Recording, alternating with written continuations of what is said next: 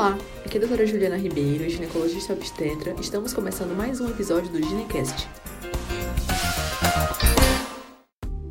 Olá, hoje a gente vai continuar a falar sobre contracepção e dessa vez eu vou abordar o tema de contracepção após episódios de abortamento.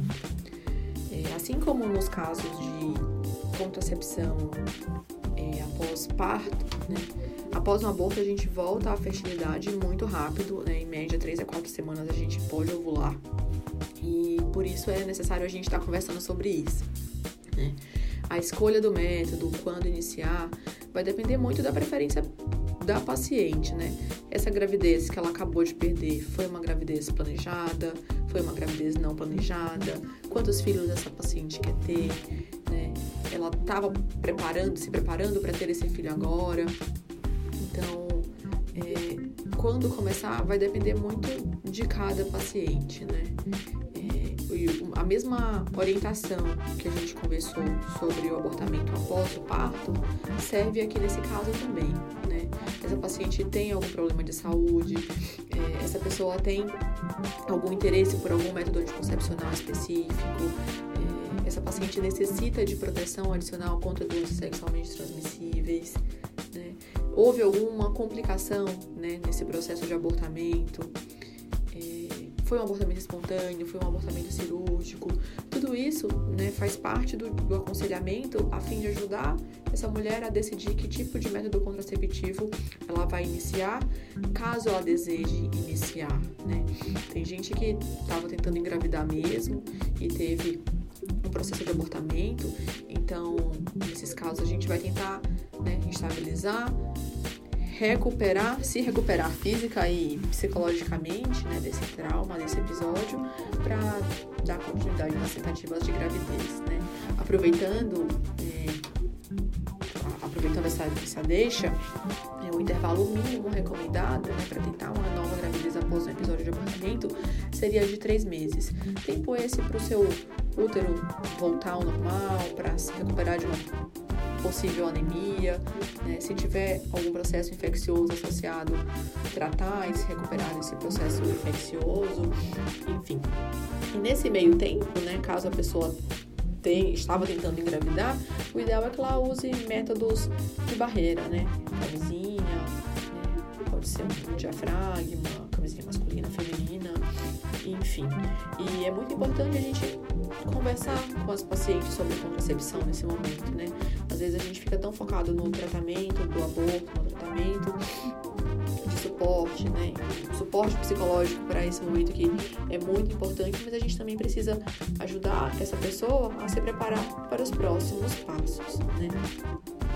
Então, pensando né, em nos métodos propriamente ditos, né, se a gente teve algum tipo de complicação, principalmente pensando em complicação infecciosa, né, os dispositivos intrauterinos, tanto faz ser o DIU de cobre ou o DIU medicado com progesterona, eles não são recomendados imediatamente após aborto, né? Tem que esperar passar esse processo de infecção, tratamento com antibióticos, se for o caso, enfim, e vai, vamos pensar nele só para um segundo momento. Caso não tenha havido nenhum tipo de complicação, né, nenhum método contraceptivo é contraindicado. Caso é, o abortamento tenha sido no segundo trimestre ou adiante, né, o segundo trimestre começa a partir de mais ou menos 13 semanas e meia de gravidez, temos uma pequena ressalva com relação aos dispositivos intrauterinos.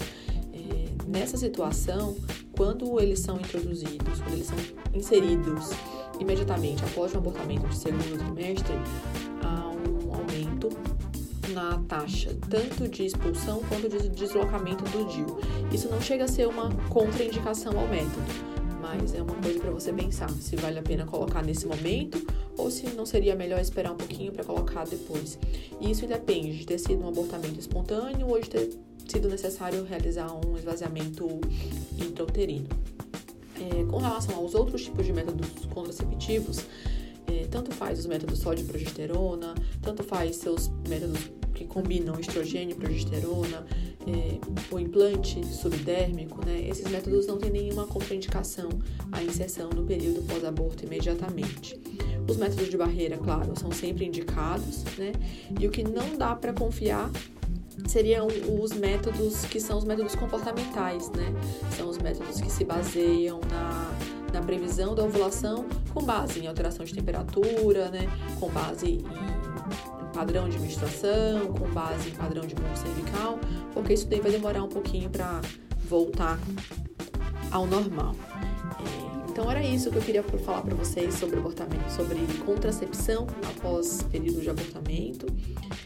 Vou deixar lá no site um, uma tabelinha com gráfico resumido sobre tantos métodos para uso após abortamento quanto após o parto, para você bater o olho ter ideia do que, do que dá para fazer, do que não dá para fazer e lembrar que aqui a gente está falando né, de pessoas que não têm nenhum tipo de contraindicação a nenhum tipo de método. É, caso você tenha algum problema de saúde, independente do que seja, né, vai ter as particularidades aí de cada método com relação a diferentes problemas de saúde.